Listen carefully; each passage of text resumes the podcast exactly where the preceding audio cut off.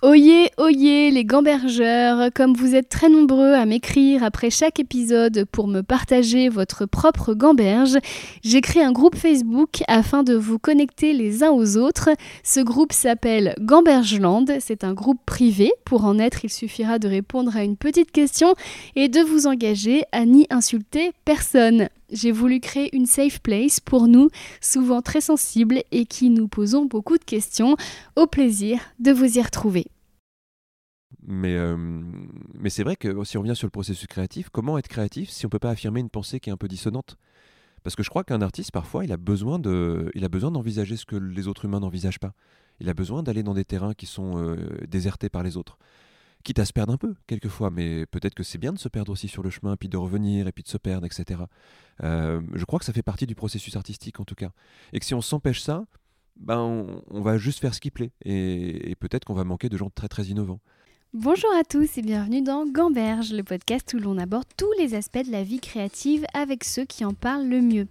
Je m'appelle Christine Bérou, je suis humoriste, autrice et surtout, j'adore me poser un milliard de questions, j'avoue.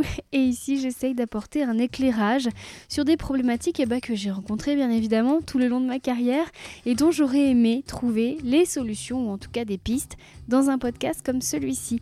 Avant d'accueillir mon invité, l'hypnothérapeute Kevin Finel, restons d'abord un peu entre nous, j'ai des choses à vous dire.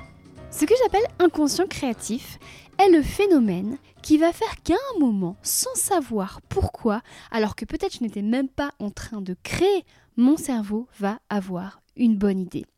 Dans son livre Comme par magie, Elisabeth Gilbert a une théorie de l'ordre du mystique, selon laquelle des entités seraient cachées dans les murs et nous souffleraient les idées. Elle écrit d'ailleurs Je suis convaincue que le processus créatif est magique et que c'est de la magie. On y croit, on n'y croit pas. Ce qui est intéressant ici, c'est l'impression qu'on a que les idées viennent de l'extérieur, un fantôme caché dans un mur, alors qu'on sait qu'elles naissent d'une succession de connexions faites dans notre cerveau. On n'a tellement pas conscience du travail créatif opéré par notre esprit en permanence que lorsqu'on a une bonne idée, on en attribue le mérite à autre chose, ici à de la magie. Comme vous le dira tout à l'heure Kevin Finel, la science, c'est en fait euh, très peu de choses sur la partie inconsciente de notre cerveau. Ce que l'on sait, c'est qu'elle absorbe en permanence une quantité de choses sans que nous ne nous fassions remarquer à nous-mêmes. Cette phrase est très difficile à dire. D'où parfois un sentiment bah, de déprime ou d'énervement. Des fois, vous êtes énervé et vous savez même pas pourquoi. Par exemple, moi, il arrive souvent que je me sente mal en présence de quelqu'un. Et d'une, je peux mettre du temps à m'en rendre compte hein, que je me sens mal, à, me le dire, tiens, je me sens pas très très bien. Et de deux, quand je me rends compte, il va se passer encore un temps avant que je ne comprenne pourquoi. Alors ça peut être euh, la personne euh, me rappelle un ex, elle a le langage euh, corporel de quelqu'un qui ment, ou encore elle ressemble à un méchant dans un film que j'ai vu en 2007. Voilà, autant de choses que mon inconscient a compris bien avant moi puisqu'il a déclenché un signal d'alarme, vient un sentiment de mal-être. Et eh bien pour moi, la créativité fonctionne exactement de la même manière. Nous absorbons d'un côté en permanence des références, des opinions, des ambiances, et de l'autre, nous sommes spectateurs de produits finis qui suscitent en nous une émotion, un film, un tableau, un stand-up. Voici ma théorie, née de mon expérience et de mes lectures. Si nous choisissons de pratiquer une de ces disciplines, la partie inconsciente va chercher à comprendre leur fonctionnement et voir ce qu'il y a en magasin pour produire à son tour une œuvre. Par exemple, ma discipline à moi, c'est l'humour, ok? Donc j'ai été spectatrice, hein, comme vous. Quand j'ai décidé de me mettre à écrire des blagues, qu'est-ce qu'il a fait mon cerveau? Eh ben, il a mis en connexion le souvenir de gens qui parvenaient à créer du rire d'un côté, donc c'était euh, bah, rire et chanson parce que mes parents regardaient, écoutaient ça, ou les guignols de l'info parce que mon père regardait ça, et de l'autre mes références ou souvenirs de vie pouvant être utiles à la création de blagues. Alors au début, c'était beaucoup mes déboires sentimentaux, je ne cache pas, et c'était autant par leur potentiel comique que par mon besoin d'en parler. Et ça aussi, c'est inconscient.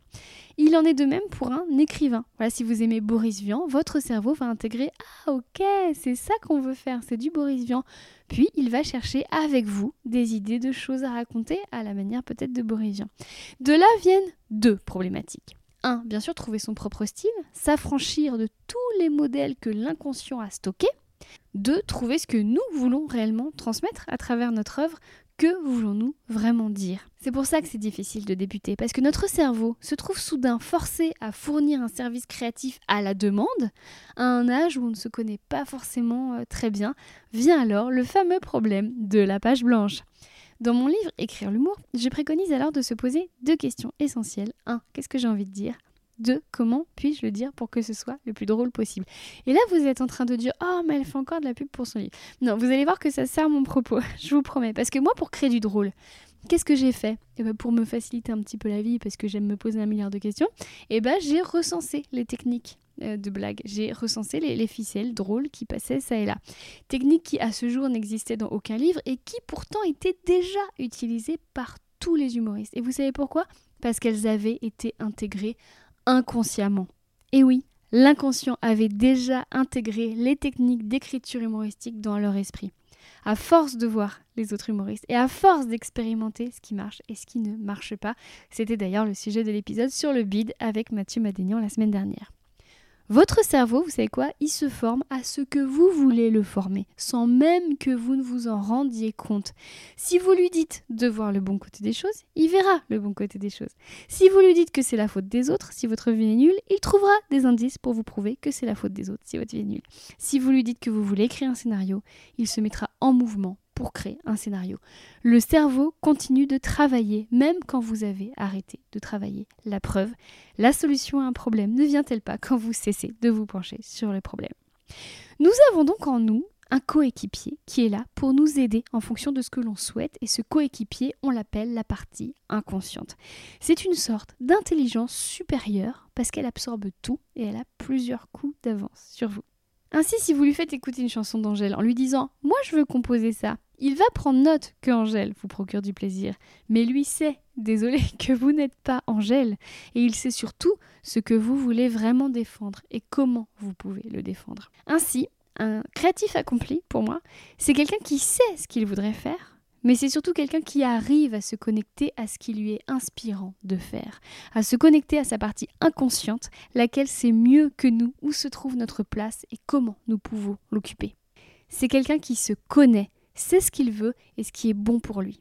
Car comme le dit le psychiatre Carl Gustav Jung dans L'âme et la vie, la personnalité ne peut jamais se développer sans que l'on ait choisi sa propre voie, consciemment et par une décision morale consciente. Avec Kevin Finel, nous aborderons deux notions qui me sont très chères. L'idiosyncrasie, c'est ce qui définit le fait que chaque individu naît avec des dispositions particulières. La nature est bien faite car si tout le monde était fait pour les mêmes choses, eh bien cela ne fonctionnerait pas. Et l'imagination active, théorisée justement par Jung, qui est une méthode qui consiste à analyser nos pensées pour communiquer avec nos envies et besoins inconscients. Je pense à titre personnel que la clé de la créativité se trouve dans ces deux notions-là. Savoir pourquoi est fait, réussir à communiquer avec sa part inconsciente pour comprendre comment on est censé le faire. Tout cela serait très simple si notre chère société ne nous mettait pas des bâtons dans les roues. Eh oui Nous verrons donc avec Kevin Finel comment nous nous sabotons. Et la semaine prochaine, nous verrons avec le docteur Vincent Valinduc comment nous nous épuisons, coupant ainsi court à nos élans créatifs. Voici donc mon échange avec Kevin Finel, hypnothérapeute mais surtout fondateur de l'Arche, Académie de recherche et connaissances en hypnose érectionnelle. Non, les idées ne viennent pas d'esprits cachés dans les murs. La preuve. Bonjour Kevin Finel. Bonjour Christine Béroux. Merci beaucoup de me recevoir à l'Arche. Alors, je ne sais jamais ce que ça veut dire, l'Arche, précisément. C'est un acronyme, ça veut dire Académie de recherche et de connaissances en hypnose ericksonienne. C'est un peu cryptique comme ça. Alors, tu vas nous expliquer tout à l'heure ce que c'est que l'hypnose ericksonienne, mais euh, d'abord, moi, je voudrais parler de ton parcours, parce que moi, je t'ai connu il y a plus de dix ans. Ah, je crois, oui. oui. À l'époque, l'Arche, ça existait déjà, mais c'était beaucoup plus petit, je crois. C'était des petits bureaux et une salle de formation. Ouais, c'est ça. C'est euh, bah, une école de formation en hypnose, en fait. Et, euh, que que j'ai créé il y a 20 ans maintenant. On a fêté les 20 ans l'année dernière, mais c'est parti d'un truc qui était euh, tout petit petit. Puis avec les années, ça a grandi, c'est devenu euh, une grande école avec un centre de recherche, avec plein d'autres choses autour. Oui, parce que là, je viens d'arriver il y a quelques minutes, et là, tu me fais visiter un truc qui n'a pas de fin. Tu ouvres des portes, il y a un hangar avec des jeux. Tu ouvres une autre porte, il y a une salle de classe, et je me dis, mais en fait, c'est Poudlard ici, c'est immense. Ça, ça devient, mais c'est un rêve d'enfant, tu sais. Ça, ça devient une, euh, entre guillemets, une école de magie, pourquoi pas Parce que l'hypnose, je pense que c'est ce qui se prête le plus à. Enfin, oui, c'est ce qui ressemble le plus à une forme de magie, en tout cas. Une vraie magie, pour le coup, c'est la magie du cerveau. Euh, et donc, il y a l'école de formation, il y a le centre de recherche avec des chercheurs qui travaillent sur les neurosciences et la psychologie cognitive. Il y a euh, une start-up qu'on vient de créer qui est euh, sur des, une méthode, en tout cas, un, appareil technologique qui vient aider la méditation, favoriser les états de conscience. Donc, il y a plein de projets autour de ça. Et il y a une grande équipe, on est 50 maintenant. Oh, 50 Oui. Ah ouais, je me rendais pas compte. Ah ouais, bah, si j'avais su, je t'aurais vous voyé en arrivant. bah non, surtout tout d'un coup, je te vois plus. Ah, parce que moi, pour moi, euh, Kevin, t'es un, un, ami que je suis sur les réseaux sociaux, on se voit de temps en temps, on se raconte nos vies, mais j'avais pas. En fait, j'avais oublié que t'étais aussi un, un, précurseur et un, gros chef d'entreprise, en fait. Bah écoute, moi je m'amuse en fait, et il se trouve que ces jeux-là fonctionnent, donc euh, donc c'est génial. Mais euh, j'ai toujours l'impression, tu sais, que les choses se font un petit peu de manière. Enfin, je suis assez étonné en fait de tout ça.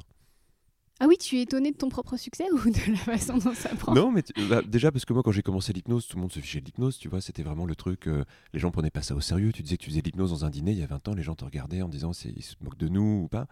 Donc au début, moi j'ai choisi ce domaine-là en me disant ben ça me tient à cœur, j'y voyais vraiment quelque chose d'important, mais je me sentais tout seul, tu vois. Et, euh, avec les années, ça a grandi, euh, il y a des choses qui sont mises en place, et j'ai toujours un regard un peu étonné par rapport à ça parce que c'était c'est pas quelque chose qui était prévu, c'est pas comme s'il y avait un plan, tu vois derrière, ça s'est fait vraiment étape par étape. C'est drôle ce que tu dis parce que la première fois que je t'ai rencontré, c'était effectivement dans un dîner et on t'avait présenté comme un hypnotiseur et vraiment c'était le cas. Tout le monde t'était devenu l'attraction de la soirée. Euh, tu sais, quelquefois j'inventais des autres métiers, genre comptable, informaticien, pour, pour pas qu'on me pose trop de questions sur l'hypnose. Ah oui, et moi pareil, je faisais partie des gens qui se moquaient. Euh, vraiment. je me souviens de notre première discussion. Mais oui, et, et ensuite j'ai fait une séance d'hypnose avec euh, quelqu'un de l'Arche mmh. qui m'a aidé à résoudre un problème en quelques jours avec l'hypnose. Et au début, je j'ai mis des. Oh, je pense j'ai mis trois semaines à faire le lien entre la séance d'hypnose et le fait que mon problème avait disparu. C'est classique. ah ouais, et là j'ai dit, allez, d'accord, euh, je m'incline et, de ce jour, je n'ai plus jamais euh, douté de l'hypnose. Alors, est-ce que tu peux nous raconter, nous expliquer ce que c'est que l'hypnose ericksonienne? Oui, en fait, euh, Erickson, c'était un grand psychiatre du siècle dernier qui est considéré comme le père de l'hypnose moderne, en fait. C'est-à-dire qu'avant Erickson, alors je caricature un peu, mais il y avait une hypnose qui ressemble à ce qu'on voit en spectacle, tu vois, le côté très euh, je prends l'ascendant sur l'autre, et puis euh, je donne des suggestions très directes. Et euh, bon, on voit encore des, hypnotiseurs aujourd'hui qui utilisent ça, mais vraiment que en spectacle. Et Erickson a permis en fait une énorme avancée dans l'hypnose thérapeutique, l'hypnose qui fait du bien, qui change des vies. Et, et on s'est rendu compte à partir d'Erickson qu'en fait, l'hypnose, c'était bah, la racine de tout ce qui nous permet de comprendre comment les gens changent et comment les aider à changer, à évoluer dans leur vie. Donc c'est bah, c'est pour ça que moi ça me passionne.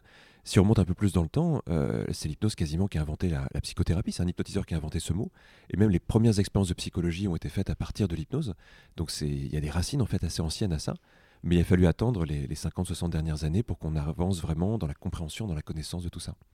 Est-ce que dans l'inconscient collectif, euh, je, pense que ça, change un peu, mais l'hypnose, c'est euh, faire léviter une femme, par exemple, ce genre de choses. Oui, voilà, ou, euh, ou amener quelqu'un entre deux tréteaux et sauter à pieds joints dessus, ou faire la poule à quelqu'un. Bah, malheureusement, je sais pas si on va en parler, mais le, spectacle d'hypnose fait beaucoup de mal à l'hypnose. Et en fait, souvent, c'est même pas vraiment de l'hypnose. Les, hypnotiseurs de spectacle qu'on connaît sont plus des magiciens, au fond, que des hypnotiseurs.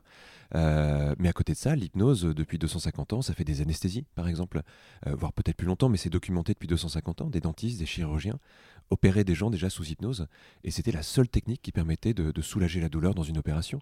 Donc ça, c'est des choses qu'on connaît moins. Mais heureusement, depuis quelques années, la, presse a quand même vraiment euh, mis en avant tous les progrès, toutes les connaissances. Et les neurosciences ont fait beaucoup de bien à l'hypnose parce qu'on a pu valider qu'il se passait vraiment quelque chose. Donc il y, a de la recherche derrière tout ça. Parce qu'avant, on était dans le domaine de la croyance. Oui, mais comme pour beaucoup de choses, comme pour la psychologie, comme pour euh, la psychiatrie, ce sont des disciplines qui sont très modernes. On, oublie que les premières facs de psycho, c'est les années 50, en fait. Donc c'est une discipline qui est tellement récente. Et, euh, et l'hypnose, pareil, même si ça fait 100 ans qu'il y a de la recherche sur l'hypnose, euh, bah, il a fallu tout défricher. C'est pas des terrains qui sont faciles. Et encore aujourd'hui, la, science ne sait pas expliquer ce que c'est la conscience, ce que c'est l'inconscient. Ce sont des, hypothèses qu'on a. Mais voilà, ce sont des, vraiment des sciences en devenir encore. D'ailleurs, pour parler de l'hypnose de spectacle, tu t'étais essayé euh, toi-même. J'étais venue te voir à Avignon. Ah oui, je me souviens, oui. oui. Pourquoi tu avais eu besoin d'expérimenter l'hypnose sur scène? Alors, en fait, euh, tu sais, ça, pendant quelques. Bah, comme je l'ai fait là, j'ai tendance à critiquer un peu l'hypnose de spectacle. Et, euh, un jour, il y a quelqu'un qui m'a dit Mais est-ce que tu pourrais faire mieux? Et je me suis dit bah, Je suis pas sûr, mais en tout cas, je pourrais essayer de faire quelque chose qui est un peu différent. Pour essayer de justement de, faire passer le message que l'hypnose n'est pas fait pour ridiculiser une partie du public sur scène, mais que c'est un outil qui peut permettre de, comprendre comment on fonctionne et on peut en faire quelque chose de beau. Donc je, vais commencer à écrire un, spectacle et puis bon, je me rappelle qu'on a fait Avignon ensemble du coup, enfin pas dans la même salle, mais en tout cas il y a eu un, un spectacle à Avignon qui a bien fonctionné. Et en même temps, pour moi, c'était vraiment un brouillon, quelque chose qui n'était pas abouti. Et donc, c'est pas aller plus loin. Mais, euh, mais justement, là, j'ai commencé à écrire un, deuxième spectacle. Non, un scoop, ah, je suis contente. Ah ouais, d'accord. Bah, et tout seul cette fois? Euh, Cette fois tout seul, ouais, ouais, pour me laisser plus de liberté. Et euh, puis, en effet, le premier spectacle, on était deux sur scène, ce qui était aussi un peu innovant pour un spectacle d'hypnose. Et ça confrontait en fait la vision justement d'un hypnotiseur de spectacle et d'un, et d'un hypnothérapeute. Et, et là, cette fois, on va partir sur quelque chose qui est complètement différent. D'accord. Bon, bah, je me fais une joie. Alors, comme tu le sais, c'est un podcast euh, sur la créativité et sur tout ce qui se passe dans notre euh, cerveau. Donc, évidemment, tu es une des premières personnes à laquelle euh, j'ai pensé quand j'ai commencé à, faire germer ce, projet. Et je, voulais parler avec toi de l'inconscient créatif. Alors, mmh. c'est un terme, je ne sais même pas s'il existe vraiment, mais moi, c'est un terme que j'utilise. Toi, qu'est-ce que tu entends par inconscient créatif? Euh, alors pour moi, c'est presque redondant, parce qu'en fait, notre, notre part inconsciente, euh, enfin, aujourd'hui, on parle plus d'inconscient comme une entité, on, va dire qu'on a des parts inconscientes. On a euh, une part de nous qui est consciente, comme s'il y avait un petit truc qui émergeait au-delà d'un magma de choses impossibles à voir et à comprendre. Et puis, il y a plein de choses qui se passent à un niveau inconscient en nous. Et ce matériel inconscient, en fait, il est tout le temps en train d'être brassé, d'être travaillé. notre cerveau, en fait, est hyperactif. Et forcément, c'est de là que viennent nos idées, nos inspirations, nos prises de conscience. Donc au final, je ne suis pas sûr qu'on puisse avoir une conscience créative. Notre conscience, elle est observatrice de ce qui se passe, mais euh, toute notre part créative, elle provient plutôt de notre part inconsciente. Donc ça veut dire que quand on a une idée, euh, on a l'impression qu'elle sort de nulle part. Oui mais en fait, elle ne sort pas de nulle part. Elle sort d'une partie de nous à laquelle on n'a pas un accès direct. C'est exactement ça. En fait, c'est ça, nous paraît être nulle part parce qu'on a une vision euh, un peu brumeuse de notre inconscient. On sent bien qu'il se passe quelque chose en nous, mais on ne sait pas très bien d'où ça vient, comment ça fonctionne. On ne voit en fait le processus qu'à la toute fin du processus. Tu sais, c'est comme si tu voyais un truc émerger de l'eau, mais en fait, ça existe depuis longtemps. C'était simplement en gestation, c'était simplement en train d'être travaillé. Euh, et on le voit même, tu sais, quasiment tous les grands courants artistiques de l'histoire se sont appuyés sur des états de conscience modifiés. Euh, tu prends, euh, je sais pas moi, les surréalistes, eh bien, c'est venu de l'écriture automatique, qui est un dérivé de l'hypnose. Tu prends l'Art Nouveau, l'école de Nancy, etc. C'était des hypnotiseurs qui hypnotisaient les, grands créatifs de, l'école de Nancy. Euh, toute la musique qu'on écoute aujourd'hui, bah, c'est soit du LSD, soit. En fait, quand on regarde, tous les grands artistes ont été piochés dans des états de conscience modifiés avec les moyens du bord. Les poètes, euh, à une époque, c'était euh, c'était l'absinthe, c'était ou d'autres ou d'autres alcools. Euh, c'est dans l'état de conscience modifié qu'on va se rapprocher du processus créatif et qu'on va laisser émerger quelque chose qui existe déjà à l'intérieur de nous.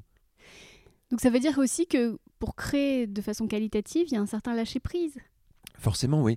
Mais je crois qu'en général, les gens qui, qui s'intéressent à l'art et au processus créatif sont déjà un peu plus proches de ce lâcher prise. tu vois, il y a des gens pour qui c'est quelque chose qui est très obscur, tout ça. Alors je suis persuadé que ça s'apprend. Il n'y a pas d'études qui montrent ça, mais je suis persuadé que c'est une qualité qui se développe et qui peut se travailler. Mais, euh, mais par contre, il y a évidemment une sensibilité au début. Il y a des personnes qui sentent bien qu'il y a quelque chose en, elles et qui, ont envie de l'exprimer. Donc ça veut dire qu'elles sont déjà un peu plus à l'écoute de ça. Maintenant, je pense qu'un enfant, il le fait naturellement et qu'il euh, y a un truc qui se passe dans notre éducation et qui fait qu'on a tendance à censurer un peu cette partie-là. Il y a des gens qui la censurent plus ou moins. Et euh, plus c'est censuré, évidemment, plus c'est difficile d'y accéder. Et euh, plus on est resté proche de ça, plus on peut retrouver des chemins qui nous y amènent. On vit dans une société quand même où on accorde beaucoup d'importance à la valeur travail. Il faut mhm. travailler dur, euh, travailler plus pour gagner plus. on est toujours dans une culpabilité de tu n'en fais pas assez. On, est aussi la génération du burn-out, hein, qui ça découle de ça. Est-ce que cette valeur travail, elle n'est pas un peu antinomique finalement avec le, bah, le, processus que le cerveau, avec lequel le cerveau fonctionne le mieux finalement? Ben, alors si, ça dépend comment, comment on envisage le travail. Si c'est euh, rester euh, immobile et concentré euh, devant une feuille blanche en attendant que ça vienne, bah, toi qui écris beaucoup, est-ce que quand tu fais une balade pour laisser l'inconscient travailler, est-ce que quand tu vas chercher une inspiration en ouvrant un bouquin, etc., ce qu'on va appeler des distractions, est-ce que c'est pas aussi une manière de laisser travailler quelque chose à un niveau inconscient? En fait, quand on étudie le processus créatif de plein d'artistes, on a l'impression qu'il y a toute une période où ils ne font rien, mais en fait, ils ne font pas rien, ils laissent quelque chose euh, euh, en gestation à l'intérieur d'eux. Ils vont euh, prendre de l'information, laisser cette information exister, et tout d'un coup, ça va jaillir, et tout d'un coup, ça va sortir. Le problème, c'est que si on considère travail comme de la contrainte, eh bien, on vient enfermer notre processus créatif, et bah, c'est là qu'on a le syndrome de la page blanche. En fait, ça vient pas dans ces conditions-là. enfin, ça viendra, mais souvent le, déclencheur, c'est l'extrême fatigue. Et l'extrême fatigue, bien sûr qu'elle va avoir un rôle à jouer, mais c'est quand même pas le meilleur moteur ou le plus agréable à vivre. Et donc, il y a plein de gens qui attendent l'extrême fatigue après la concentration pour laisser émerger le processus créatif, alors qu'en fait, il y aurait quand même des manières un peu plus douces de, procéder. Il y a un adage qui dit rien de secret, tout se transforme. Mhm. C'est un peu ce que tu viens de m'expliquer. C'est-à-dire que si on, on, met aucun élément, aucune couleur dans son cerveau, on peut rien produire. Ouais, je, pense aussi. On peut pas tourner à vide. Les, euh, je pense que les créatifs sont des gens qui sont boulimiques d'informations. Ils vont euh, écouter, regarder, et parfois des choses très banales en fait. Hein. C'est pas forcément euh, lire un livre d'un grand auteur à chaque fois. Ça peut être ouvrir le journal, ça peut être allumer la radio au hasard, ça peut être écouter la conversation à côté dans un bar. on a besoin de, stimulation. Notre, en fait, notre corps, c'est un ensemble de capteurs sensoriels quand on y pense. On est, une machine incroyable avec des milliers de capteurs sensoriels. Euh, tu sais, à l'école, on nous apprend cinq sens, mais on a bien plus de sens que ça. On a le, tu vois, on parle jamais de l'interoception, on parle jamais euh, du vestibulaire, on parle jamais euh, bah, de tous ces sens, la nociception, etc., qui sont des vrais sens. Et on, a besoin de que nos sens captent de l'information, la transmettent au cerveau. Et là, c'est un matériel créatif, et le cerveau va commencer à brasser, à jouer avec tout ça. Et de là vont ressortir des choses qui vont se structurer un peu. Et c'est ça qui est fou, et je voulais, je voulais t'en parler, c'est que souvent quand on va se dire, oui, je vais, je vais lire un livre pour me donner de l'inspiration, ou je vais euh, regarder un film pour me donner de l'inspiration. En fait, ton cerveau, il va choisir l'inspiration de complètement autre chose. C'est-à-dire une conversation que tu as entendue dans le métro. Mmh. Euh, et alors, qui fait la sélection? Qui, dans mon cerveau, décide que ce qui va m'inspirer, c'est pas le film Babylone que je viens de voir, mais euh, la conversation entre deux mamans d'élèves que j'ai entendue ce matin à la maternelle? étrange, mais... mais oui bah, Tu sais, ça, c'est une des questions qui est vraiment. c'est une des grandes questions de la, des neurosciences aujourd'hui. C'est la question du libre arbitre. qui c'est qui décide à l'intérieur de moi? Il y, a, quelques années, c'est très récent, ça, hein, dis peut-être 20 ans, quelque chose comme ça, euh, pas mal de chercheurs ont commencé à mettre en évidence le fait que l'idée que notre partie consciente était celle qui décidait était une illusion qu'on se crée. En fait, euh, quand on croit décider, c'est pas tout à fait nous qui décidons, c'est quelque chose d'autre en nous qui décide. Mais même pour des trucs tout bêtes, hein, quand je sais pas, tu vas au restaurant, tu regardes le menu, et puis tu dis tout d'un coup, c'est ça que je veux. Bah, au moment où tu dis c'est ça que je veux, ton cerveau a déjà pris la décision un peu avant toi. Et en fait, ce qu'on appelle décision consciente, euh, l'histoire qu'on se raconte, c'est le moment, qui, le laps de temps qui peut durer 2, 3, 4, 5 secondes, entre le moment où ta partie inconsciente a décidé et le moment où tu te racontes une histoire qui justifie cette décision, pour qu'elle te paraisse normale. Mais c'est très flippant ce que tu m'expliques. Bah, c'est très flippant, c'est un des trucs, euh, tu sais, on parle souvent des, des, grands drames de l'humanité, le fait que la Terre n'est pas au centre de l'univers, le fait qu'il y a un inconscient avec Freud et tout ça pour moi, ça c'est le, drame suivant, c'est que même l'idée du libre arbitre, aujourd'hui, à un niveau conscient, euh, on considère qu'en fait, on n'a pas beaucoup de libre arbitre. Alors c'est un débat encore aujourd'hui, à quel point il y a du libre arbitre ou pas, mais euh, il y a tout un pan des neurosciences qui prêchent l'idée qu'en fait, c'est une, immense illusion qu'on se raconte après coup. Euh, d'autres qui sont un peu plus mitigés sur ça, mais en tout cas, tout le monde s'accorde à peu près pour dire que on surestime notre capacité à prendre des décisions. tu vois, quand les gens disent j'étais génial, j'ai une bonne intuition, en fait, ils n'y sont pour pas grand chose au fond. C'est hallucinant. Et euh, dis-moi si je me trompe, mais souvent on arrive à voir le fonctionnement de notre inconscient des années plus tard. Genre par exemple, heureusement que j'ai raté cet examen parce que ça m'a permis de m'inscrire là et de rencontrer un tel, etc. Euh, est-ce que l'inconscient a à ce point-là 6, euh, 7 coups d'avance pour savoir ce qui est bon pour nous Ou est-ce que là je me raconte encore des histoires? Ce qu'on a du mal à différencier, c'est bah, justement l'histoire qu'on se raconte après coup pour légitimer ce qui s'est passé. Et en même temps, on sait qu'il y a une fonction protectrice en nous et qu'en même temps, cette part inconsciente, elle a parfois des informations que nous, on n'a pas conscientisées. Donc on peut avoir des instincts, on peut avoir des, intuitions, on peut avoir des fulgurances comme ça. Et, euh, évidemment qu'il y a une origine. Par exemple, euh, bah, il y a une fonction de protection en nous. Et cette fonction de protection, elle peut nous amener à prendre une décision sur les bases de quelque chose qui n'est pas tout à fait conscient. Et après coup, on se dit, mais bah, je le savais, en fait. Mais c'était pas remonté vraiment jusqu'à jusqu'à la conscience. Je le savais à un niveau qui était un peu sous-jacent. Et pourtant, quelque chose en moi m'a aidé à prendre la bonne décision. Donc ça arrive, oui, évidemment. Je ne sais pas si tu avais entendu parler de cette anecdote d'un navigateur qui était naufragé et euh, sur son bateau, il a eu très très envie de manger des yeux de poisson. Oui, oui, je connais l'histoire, oui. Et qu'en fait, euh, il a mangé ça avec beaucoup de gourmandise et à la fin, on lui a appris que la chose dont il avait besoin pour guérir du virus qu'il avait, c'était dans les yeux de poisson. Il y a beaucoup d'histoires autour de ça. Euh, je n'ai pas étudié la question, donc je ne sais pas à quel point il y a un côté mythe ou pas. Mais ce, qu'on remarque par contre, c'est que notre corps a, une vraie intelligence. Déjà dès la naissance, en fait, hein, par exemple, la, fonction du dégoût, c'est vraiment quelque chose qui est là pour nous protéger d'un aliment qui serait pas bon, pas, frais, etc. Mais il y a des choses qui vont encore plus loin. Par exemple, c'est une des énigmes aujourd'hui, c'est comment ça se fait que des chamans, parfois, ont réussi à assembler des, cocktails de plantes euh, avec euh, une grande probabilité quand même, si le mélange n'est pas bien fait, que ça soit nocif, voire mortel. On se dit, ils n'ont pas pu tester, tu vois, euh, comme on le ferait aujourd'hui avec simplement des études où on testerait plein de variations jusqu'à trouver la bonne. Sinon, ça aurait été un génocide, en fait, quasiment. Donc il y a quand même parfois des, choses comme ça où on se dit, il doit y avoir un instinct humain et notamment chez les personnes qui ont accès à des états de conscience euh, un petit peu différents des états habituels, il semblerait que cet instinct, cette intuition soit un peu, plus, un peu supérieur à la moyenne. Donc il y a, sans doute des informations inconscientes qui méritent simplement d'être euh, écoutées. Encore faut-il avoir le chemin pour, euh, pour y accéder. Et alors du coup, c'est facile de basculer aussi dans le mystique, de se dire, mais en fait, cette voix qui lui a dit de manger des yeux de poisson, cette voix qui me donne une idée, c'est Dieu. Alors ça, a été longtemps la croyance, tu sais. Euh, en fait l'hypnose a émergé quand, quand, Dieu a commencé à être mis un peu à distance, d'une certaine façon. Euh, sans, refaire toute l'histoire, pendant une grande partie de l'évolution humaine, tous ces phénomènes qui étaient un peu étranges, on les extériorisait. Et c'est encore le cas aujourd'hui chez les peuples premiers, etc. C'est-à-dire que j'ai quelque chose qui m'arrive, eh bien ce n'est pas moi, c'est un esprit, c'est un ancêtre, c'est la plante qui me parle, c'est euh, mon animal totem qui me parle, etc. Encore que les animaux totems, il y a une légende là-dessus parce qu'en fait, c'est inspiré de Walt Disney, quoi, grosso modo. Ah ouais? Mais euh, bah, il n'y avait pas d'animaux qui parlaient chez les chamans avant, euh, avant Walt Disney, grosso modo. Euh, donc ça a été un peu. C'est comme si les cultures s'étaient imprégnées. Mais, mais pour revenir à ça, il y a tout d'un coup, on va dire, à peu près au XVIIIe siècle, tout d'un coup, il y a l'idée que ce n'est pas forcément extérieur mais intérieur. En gros, on est passé de l'exorcisme à l'hypnose. Je vais pas bien. Avant le XVIIIe siècle, c'était bah, il y a un démon là-dedans, on va t'exorciser. Mesmer, par exemple, au XVIIIe siècle, il s'intéresse à l'hypnose en allant euh, prendre des informations chez les exorcistes. Oui, car j'ouvre une parenthèse, Mesmer, c'est pas le monsieur qui joue à ah l'Olympia, son spectacle à guichet fermé. Mesmer, à la base, c'est un hypnothérapeute. Euh, bah, c'est le père de, de l'hypnose, du magnétisme, parce que lui appelait ça du magnétisme à l'époque, il s'est planté, pour le coup. Mais, euh, mais c'est à la fois un, philosophe, un médecin autrichien qui est venu en France pour, pour travailler, qui a été une célébrité au XVIIIe siècle et qui a révolutionné en fait la pensée parce que euh, il a commencé justement, enfin il a fait partie de ce courant. Où on s'est dit, bah, il y a un truc inconscient en fait. Il y a un truc inconscient chez l'humain. C'est pas extérieur, c'est intérieur. Tout d'un coup, c'était plus Dieu ou un ancêtre, etc. C'était mon propre inconscient. Sauf qu'au début, il y a eu une sorte d'entre-deux, on a un peu déifié l'inconscient. On s'est dit, il y a une sorte d'omniscient à l'intérieur de nous, il y a une fonction euh, incroyable et tout ça. Et puis au fur et à mesure du temps, ben, ça aussi on l'a corrigé un petit peu, on s'en rend simplement compte qu'il y a une intelligence inconsciente avec plein de fonctions, qu'il y a aussi des erreurs dans cette, euh, dans cette intelligence inconsciente. Par exemple, on ne sait pas penser long terme inconsciemment. Les problèmes écologiques d'aujourd'hui sont liés à ça. Ah euh, c'est que notre cerveau n'est pas fait pour ça. Donc il y a une intelligence inconsciente, mais il y a des failles aussi un peu comme un programme comment ça Se fait qu'on est comment comment on peut l'expliquer ça? Parce qu'à l'époque on vivait moins longtemps et du coup on est ah bah oui parce que pas mis à jour. notre cerveau c'est des millions d'années d'évolution et en fait, quand on regarde euh, un cerveau, ça n'a pas beaucoup changé en 500 000 ans. Donc imagine, il y a encore euh, ne serait-ce que quelques dizaines de milliers d'années, ce qui est rien à l'échelle de l'évolution. La préoccupation de l'humain, c'est qu'est-ce que je mange ce soir? Où est-ce que je dors en sécurité?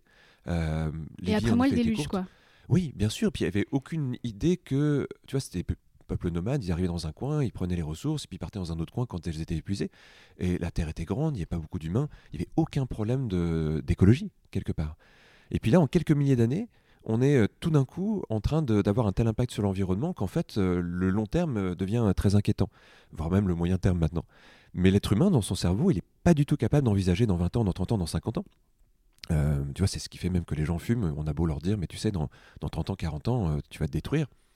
Il n'y a même pas d'instinct de survie par rapport à ça. notre instinct de survie, il est là pour le très court terme. J'ai un, un, tigre qui fonce sur moi, j'ai un instinct de survie. Mais je suis en train de me détruire moi-même, j'ai pas d'instinct de survie parce que c'est insidieux. C'est fascinant parce que j'imagine que tout ce que tu es en train de m'expliquer, ça a été prouvé scientifiquement. Et en fait, ce sont des notions qui ne sont pas du tout prises en compte aujourd'hui par les gens qui sont censés résoudre les problèmes écologiques. Ben, en fait, parce qu'un politicien n'est pas, un, pas un accompagnateur de changement, un politicien peut mettre des, règles à la limite. Et encore, il faut qu'elles plaisent à la majorité, donc il va être quand même sacrément contraint. Euh, mais on a oublié qu'à une époque pas si lointaine, c'était les thérapeutes qui étaient les accompagneurs du changement. C'est-à-dire que, tu vois, encore en Grèce antique, etc., la fonction politique et thérapeutique était mêlée, et on l'a, un peu perdu. Euh, aujourd'hui, on n'a plus personne qui accompagne le changement. Donc, euh, les médias créent de la culpabilisation, ça ne marche pas pour changer. Les politiques essayent de mettre des règles, mais en général, euh, s'ils les mettent un peu trop vite, bah, les populations sont contre eux, donc ils sont hyper contraints. Et il n'y a personne qui est là pour faire évoluer les mentalités. C'est, il manque une fonction quelque part. Donc c'est assez rassurant qu'il y ait de plus en plus de gens qui viennent à l'Arche pour se former. bah, L'hypnose est une des méthodes en tout cas pour accompagner le changement. C'est pas la seule. Moi je la trouve très belle parce qu'elle est, voilà, on en parle là, elle, est passionnante. Mais, euh, mais je crois que peut-être une des évolutions dans, les prochains temps, c'est de, de, se demander comment on fait changer les mentalités euh, autrement que par la culpabilisation ou les règles. Et alors ce serait comment à ton avis? Bah, par exemple, alors c'est un des, un des indices possibles, c'est euh, d'éduquer au long terme. Ça s'éduque en fait. Autant notre cerveau il est programmé pour certaines choses, autant il est très adaptable. Donc à la naissance, tu sais pas penser le long terme. Mais si on te l'apprend, si on t'aide à, considérer les choses, à futuriser, à imaginer euh, les conséquences des actes, etc., eh bien en fait, ça s'éduque quand même très très bien. C'est pas un problème, c'est juste un, manque de temps et, de focalisation sur certaines ressources.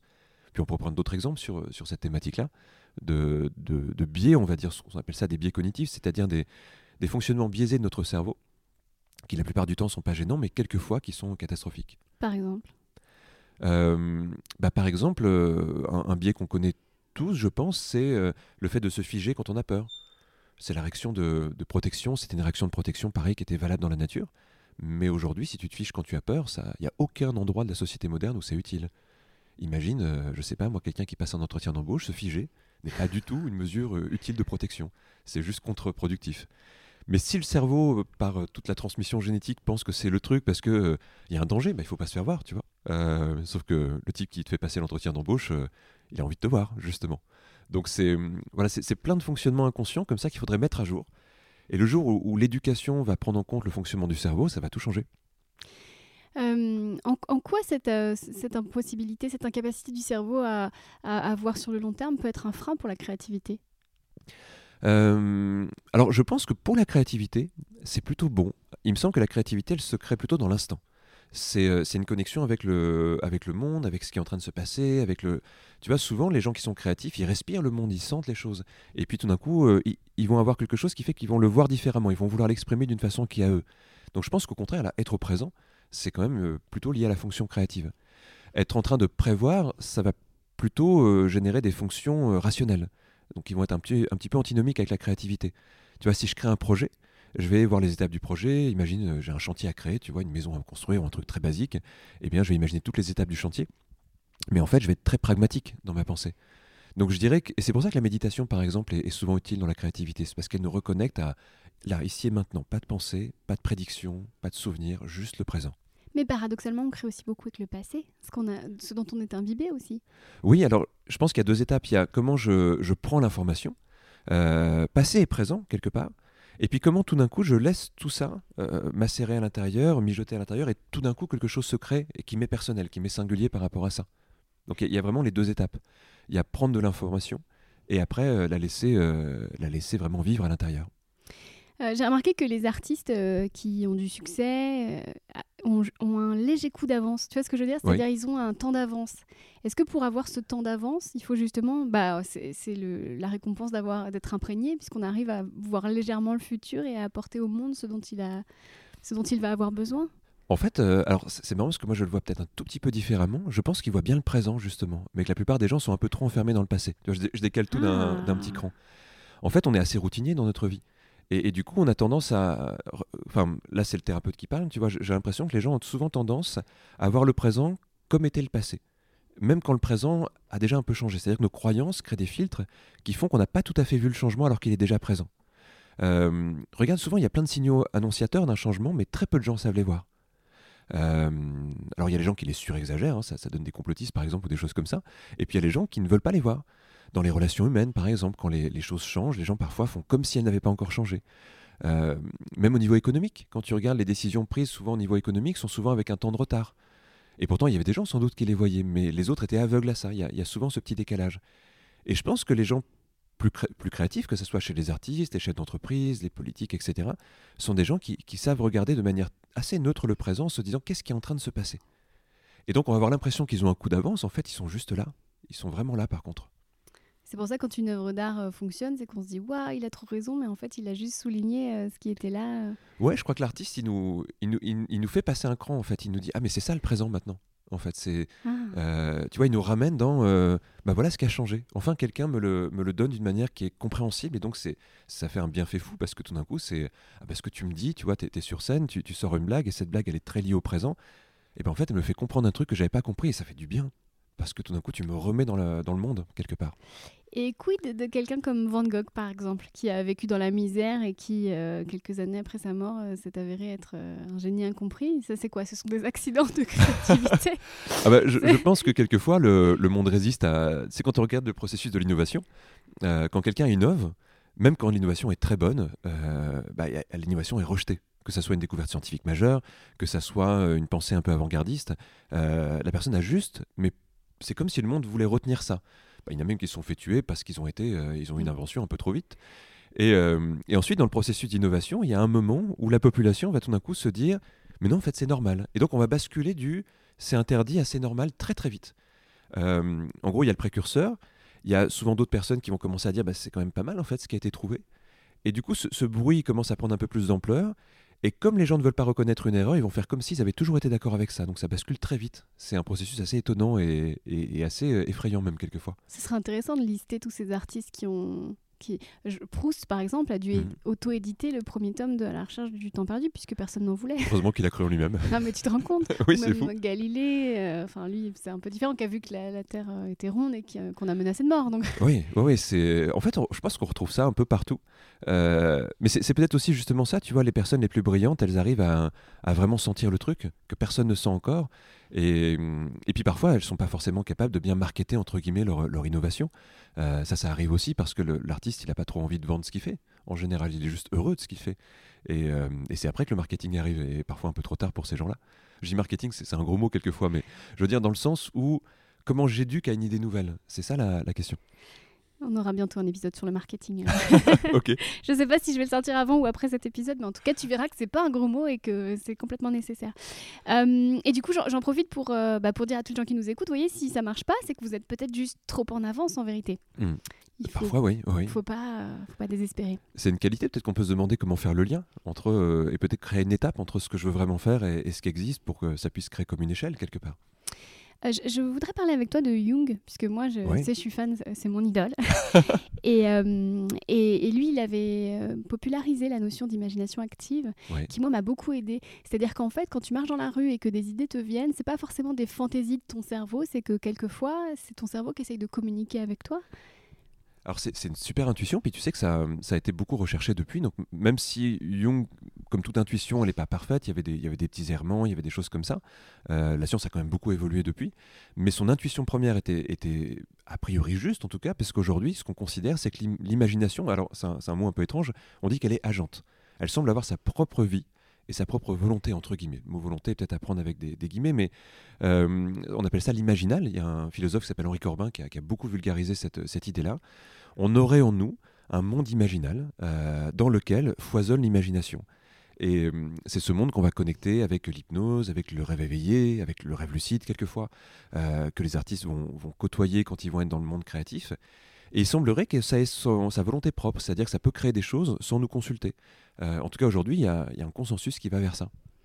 Donc quand nos pensées divaguent, il faut les vraiment, non pas les laisser divaguer forcément, mais les regarder attentivement comme un film dont notre inconscient est le réalisateur et scénariste. Je crois, oui, j'ai l'impression, tu sais, qu'on pourrait voir ça comme une embarcation de pensées qui divaguent. Un peu comme s'il y avait une invitation d'une part de nous à, nous faire rejoindre ce monde imaginal. Et parfois, quand nos pensées divaguent, on se laisse un peu entraîner, puis on revient. Tu vois, comme quelqu'un qui, euh, je sais pas, je, prends l'image, tu sais, des, des, euh, il y, a, encore quelques siècles, les bateaux ne quittaient pas les côtes, quoi, grosso modo. On restait toujours à vue des côtes parce que l'océan était un petit peu dangereux. Et on se disait peut-être que si on va plus loin, il y a un gouffre. Euh, puis dans les cartes anciennes, tu vois, on, disait n'allez pas trop loin, il y a des hydres, il y a des dragons et tout ça. Et en fait, on, a créé dans notre culture une sorte de peur de notre propre inconscient. Ce qui fait que dès que les gens s'évadent un peu, ils reviennent. Comme s'ils se disaient, oula, il faut pas que j'aille trop trop loin. Alors qu'en fond, je pense que quand il y a cette invitation à, plonger dans cet autre monde intérieur, qui a été décrit euh, des milliers de fois par les philosophes, par les artistes, etc., euh, on peut aussi se dire, euh, en fait, c'est une belle invitation, je vais y répondre. Et la meilleure façon d'y répondre, c'est de juste être curieux de là où ça nous emmène. Et on peut arriver dans ce, dans ce monde imaginal par ce biais-là, justement. Alors, est-ce que tu as euh, des petits tips, des petits exercices qu'on peut faire pour, euh, pour rentrer vraiment en communication avec euh, notre inconscient qui essaye par tous les moyens de nous transmettre des, idées Alors, ouais, je pensais à un truc. c'est tiré d'une étude que je trouve passionnante sur le processus créatif, justement. Il y a, tu sais, avec l'hypnose, on peut mettre quelqu'un dans un état d'hypnose et lui faire une suggestion pour activer quelque chose. Et donc, il y a des gens qui se sont dit Faisons un test et voyons si sous hypnose, quand on dit aux gens vous êtes créatifs, ils sont plus créatifs. Donc on a pris des, personnes lambda, tu vois, on prend pour ces études-là euh, un grand panel de personnes hein, quand même, et on leur a demandé, première étape, de dessiner un animal. Bon, truc un peu basique, tu vois, puis les gens dessinent mal hein, pour la plupart, je te demande de dessiner un cheval, je sais pas ce que ça donne, moi ça, ça je sais pas, ça sera peut-être un, vaguement un cheval, tu vois. Et donc les gens dessinent un truc, c'est pas terrible, et puis après on les met sous hypnose, et puis on leur dit, vous êtes hyper créatif, vous libérez votre créativité, redessinez l'animal. Alors c'est un peu mieux, mais c'est toujours pas terrible. Et là, il y a un type qui a une idée brillante et qui dit, vous savez ce qu'on va faire? On va non pas dire aux gens, vous êtes créatifs, on va les mettre sous hypnose et on va leur dire, en gros, de lâcher euh, l'envie de bien faire et l'auto-jugement, l'autocensure en fait. Donc on, leur suggère euh, qu'ils sont libres d'exprimer tout ce qu'ils ont envie d'exprimer. Et là, on va s'apercevoir qu'en fait, ils dessinent beaucoup mieux. En fait, l'idée, elle est toute simple. C'est que contrairement à, la croyance, il ne s'agit pas de développer la créativité. On est tous créatifs. Il s'agit d'enlever le frein à la créativité qui est l'autocensure, l'auto-jugement. Tu sais, c'est tout ce qu'on appelle euh, l'envie de bien faire, l'envie de plaire. Euh, le problème, c'est que même un artiste a envie de plaire. C'est normal, j'imagine que quand tu montes sur scène, tu as envie euh, que ça plaise. Et ce truc-là, ça peut être un moteur dans certains cas, parce que ça peut créer de l'exigence, mais ça peut être aussi un frein à la créativité, parce que si on crée pour l'autre, on va, on va finalement se brider parce qu'on va essayer de, faire quelque chose qui est conforme. Et du coup, quand on s'aperçoit qu'on peut inhiber cette partie qui va censurer, qui va... et eh bien, tout d'un coup, la, créativité se déchaîne quelque part et les gens sont bien plus doués que ce qu'ils imaginent. Et l'expérience a été reproduite avec des musiciens qui tout d'un coup improvisent par exemple des choses incroyables alors qu'ils ne s'en croyaient pas capables. et la théorie qui est derrière, c'est qu'en fait, on est tous bien plus capables de, de créativité que ce qu'on imagine. Il faudrait juste désactiver l'autocensure. Donc tout ce qui vient aider à ça, peut être utile. Alors, je vais te poser une question dont je connais la réponse, mais c'est pour t'énerver. Est-ce que tu penses que le système scolaire français euh, facilite, facilite notre processus créatif ah bah non, je pense qu'il le tue. voilà. non, tu sais, alors c'est pareil, autre étude, quand on fait un test de créativité avec des enfants de 6 ans, on s'aperçoit que 98% de la population à 6 ans a un énorme potentiel créatif. Euh, qu'on va qualifier de génie créatif, il y a une sorte de hiérarchie dans tout ça. Donc ça veut dire qu'on est tous des génies créatifs, quoi, par tu vois, 2% de la population, euh, peut-être euh, peut simplement quelques symptômes, tu vois, qui peuvent empêcher ça, ou des traumatismes, ou des choses comme ça. C'est rien 2% de la population. Mais à 18 ans, ça tombe à 2%, justement. On passe de 98% à 2%.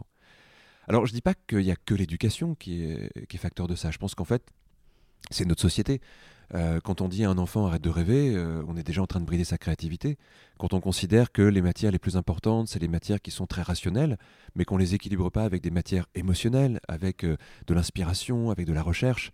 Quand on pense, quand on fait croire à un enfant que ce qui est important, c'est d'avoir le bon résultat et non pas d'avoir le bon processus, tu vois, c'est plein de choses comme ça qui sont qui viennent nous brider parce qu'avec le temps, ce qu'on croit être l'intelligence, ce n'est qu'une partie d'intelligence.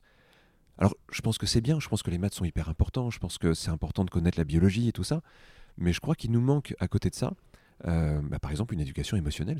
Et puis je pense qu'en tant qu'adulte, euh, on a vachement besoin de cette éducation émotionnelle. J'ai remarqué quelque chose, c'est que les enfants rêvent grand.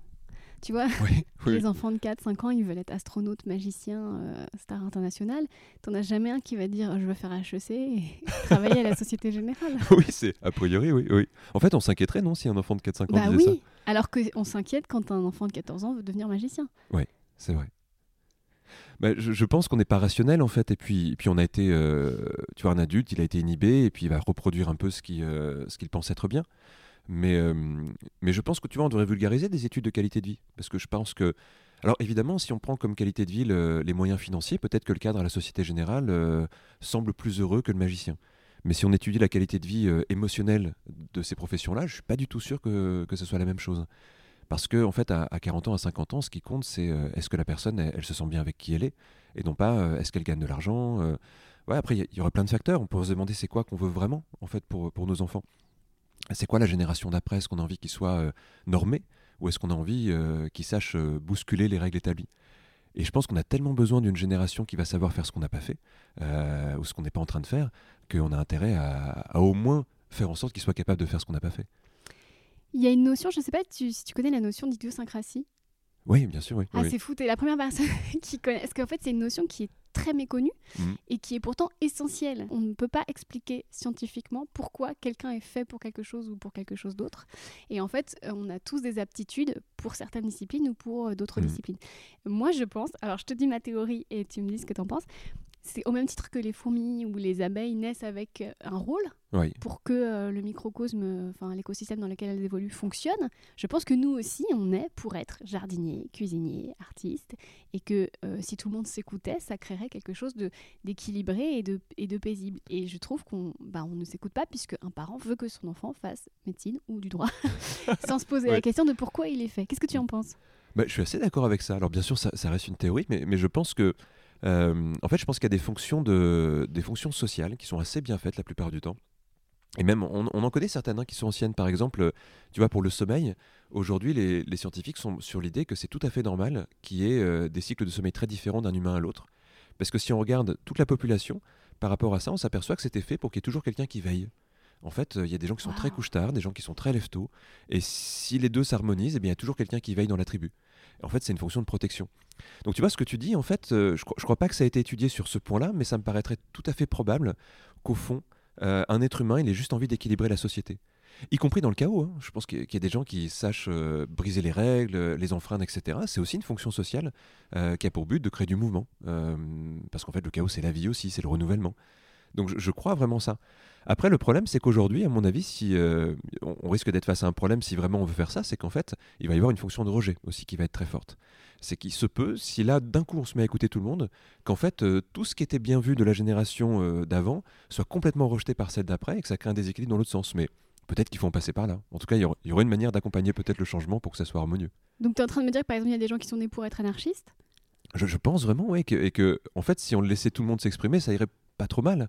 Mais plus on bride quelque chose, plus ça devient fort par contre. C'est, on le voit à l'intérieur d'un individu et ça existe aussi dans une société.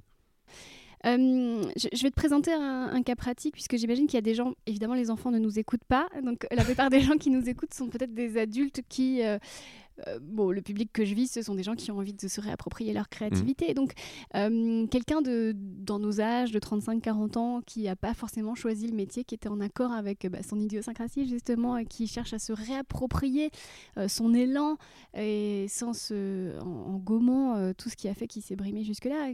Concrètement, comment on reprend sa vie créative en main?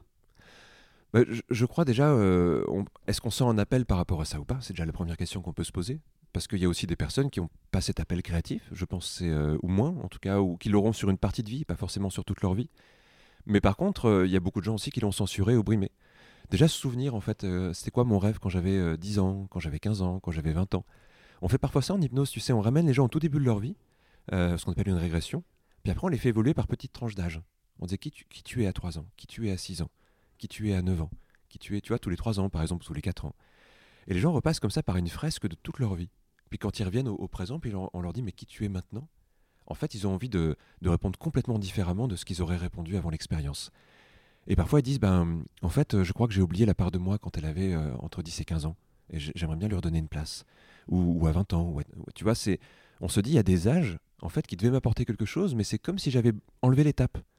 Alors qu'en fait, on devrait être la somme à peu près euh, bien répartie, bien harmonieuse de toutes nos étapes de vie, les pires et les meilleures, hein, pas, forcément euh, elles ont toutes à nous apprendre quelque chose.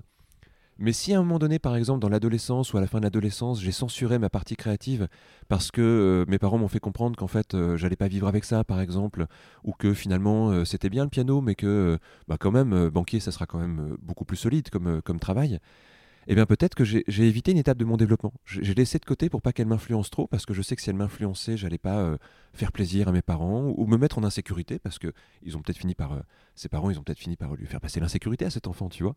Euh, et donc tout d'un coup, on se reconnecte à un âge et on se dit, mais j'ai quelque chose à y retrouver. Qu'est-ce que j'ai besoin d'y retrouver? Et peut-être que c'est pas la même chose, c'est plutôt comment ça s'exprimerait maintenant, ce que j'ai besoin d'y retrouver. Et là, il y, a une sorte de passerelle qui peut, qui peut se créer. C'est très marrant ce que tu racontes parce que je ne sais pas si tu regardes mes publications Instagram, mais euh, avant-hier, j'ai posté euh, une image qu'un ami m'a transmise d'une VHS qu'il avait numérisée de Noël 90, où on m'offre mon premier cahier pour écrire. et juste après, je fais un spectacle. devant mes parents. Donc j'ai posté ça et en fait en regardant ça, je me suis dit mais c'était évident que euh, déjà à l'époque je voulais écrire des livres et faire des spectacles et en fait ensuite j'ai vécu toute une phase de mon adolescence où j'ai traversé tout ce que tu décris. Mes parents m'ont dit, euh, c'est pas un vrai métier, il faut pas faire ça. Et ils se sont mis à avoir des réactions extrêmement violentes quand mmh. je mettais en place des projets pour incarner mon... Tu, tu, leur, as, tu, leur, as demandé si eux-mêmes avaient, euh, avaient eu envie d'avoir la carrière qu'ils ont eue? Je sais pas qu'est-ce qu'ils font. Euh, parce qu'une chose qu'on remarque, c'est que souvent, plus les parents se sont eux-mêmes censurés. En fait, imagine, tu as quelqu'un qui grandit, il voulait être, euh, je sais pas, peintre, par exemple. Et puis ses parents vont le brimer. Il fait du droit, il fait du droit, il devient avocat, etc.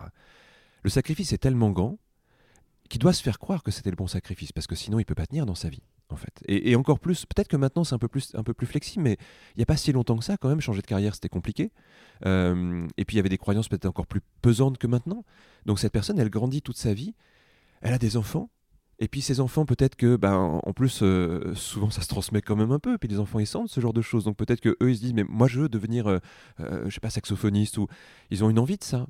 Bah, le parent, qu'est-ce qu'il va faire? Lui, il a fait sacrifice. Il pense qu'il va forcément se dire que c'était bien, sinon il, ne peut pas vivre. Donc il va essayer quand même de, faire passer l'idée à son enfant. Donc il va être encore plus dur peut-être avec ça. donc plus un parent s'est brimé, plus il y a de chances qu'il reporte ça parce qu'il y croit vraiment en plus.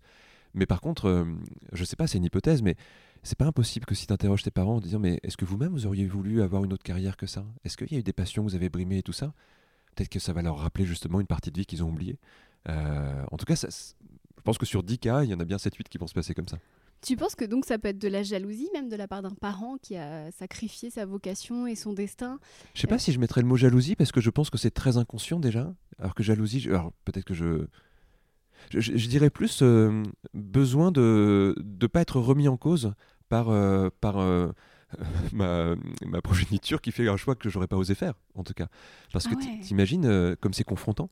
Toi, t'oses faire ce que j'ai pas fait. Et, en plus, si ça marche, ça veut dire que toute ma vie est une illusion. Donc c'est complexe, en tout cas, comme retour d'information. alors je dis pas que c'est bien, mais en tout cas, je comprends le mécanisme qui peut être derrière. Ouais, bien sûr. Donc c'est aussi donc on s'adresse aussi aux enfants dont les parents sont pas forcément très compréhensifs. C'est bien aussi de se mettre du côté entre guillemets de l'adversaire pour voir ce qui peut se passer dans, sa tête. Et puis en, parler parce que tu vois si, tu crées cette prise de conscience, euh, peut-être que tout d'un coup ça va ouvrir un petit peu la vanne. Euh, ouais, je pense qu'il y a tellement de choses qui ont été censurées chez les gens que tout d'un coup quand tu dis mais c'est quoi leur mécanisme à eux et que tu, tu parles avec eux, euh, il y a toujours une raison derrière je, suis un grand optimiste de l'humain, tu sais, je pense qu'il n'y a pas de. Euh, mais parce que aussi, euh, pour avoir accompagné des gens qui avaient, qui avaient vécu des choses difficiles ou, parfois regretté des parties de leur vie, etc., j'ai l'impression que le, le, moteur derrière est toujours assez logique. et que quand les gens en prennent conscience, tout d'un coup, ils redeviennent assez humains, en fait.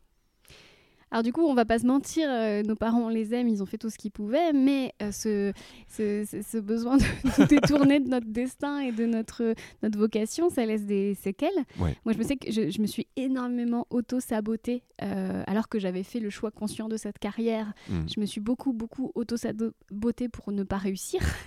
Et c'est seulement à force de, thérapie, et, tu le sais, que, j'ai compris qu'en fait, c'était pour donner raison à, mes parents. Comment on arrive à déconstruire ce, comment ce fonctionnement un peu euh, toxique qu'on s'impose à soi-même? C'est vrai que c'est là que le travail sur soi est, important. Euh, je pense qu'il y a besoin de rééduquer nos, processus en fait. Là aussi, c'est pareil, hein, c'est toujours une question d'éducation à l'origine. Ça ne veut pas dire que ça règle le problème, mais je pense que si en grandissant, on avait un cours par exemple sur c'est quoi le développement de l'identité d'un être humain. Euh, bah déjà, je pense qu'en tant que parent, ce serait quand même super qu'on ait des cours sur c'est quoi le développement naturel de l'identité d'un enfant. C'est quoi l'enjeu à 3 ans C'est quoi l'enjeu à 4 ans, à 5 ans, etc.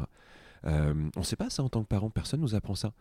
Mais, mais c'est ce qui fait, tu vois, moi en tant que thérapeute, j'ai vu plein de parents qui m'amenaient leur enfant en disant voilà, euh, il a 6 ans, il fait ça. C'est pas normal. En fait, si, c'est normal à 6 ans de faire ça. Mais eux, ils se rappelaient plus de ce que c'était d'avoir 6 ans. Et puis, on leur a jamais dit bah oui, à 6 ans, il y a cet enjeu-là qui se passe et c'est normal. Il y a des moments où on régresse, des moments où on avance, des questions qu'on se pose à un âge et qu'on se pose pas à un autre âge. Et puis, c'est des moyennes parce que chaque enfant est différent. Donc il y a des stades de développement de l'identité. Et, l'information là-dessus, déjà, ça serait, pas mal. Euh, donc c'est déjà de la connaissance. Et puis ensuite, quand on grandit, on pourrait se, dire, mais à quel moment euh, je me suis libéré justement de mes parents? euh, Parce que c'est normal, en fait, à un moment donné, dans l'adolescence. Il faut se rappeler que l'adolescence, c'est moderne hein, comme principe. Avant, on était enfant, on passait adulte à 12-13 ans, puis voilà. Là, on a, on a une phase intermédiaire qui s'est rajoutée. Je pense qu'elle est pas mal, cette phase-là, si on sait bien la gérer. Mais il y a quand même un moment d'émancipation. Et le problème, c'est que cette émancipation, elle se fait pas bien, pour plein de raisons. Même par rapport au fait que bah, c'est pareil, avant, les enfants, ils quittaient le domicile très jeunes, en fait. Euh, soit ça, soit il y avait vraiment une vie familiale euh, avec plusieurs générations, et c'était encore différent. Mais euh, là, aujourd'hui, quelqu'un qui quitte ses parents à 25 ans, bah, la phase d'émancipation, en général, il l'a pas bien vécu, en fait, parce qu'elle aurait dû se faire plus tôt. Et la phase d'émancipation, elle permet de recréer un autre contact après. Mais ce qu'on sait aujourd'hui, c'est qu'on peut le rejouer après coup. quel que soit l'âge qu'on a, 30 ans, 40 ans, même 70 ans, pourquoi pas, on peut rejouer cette phase-là. Euh, l'hypnose, par exemple, peut aider à ça, régresser au temps où on aurait dû faire cette séparation, couper le lien, et quel lien on aurait voulu recréer après.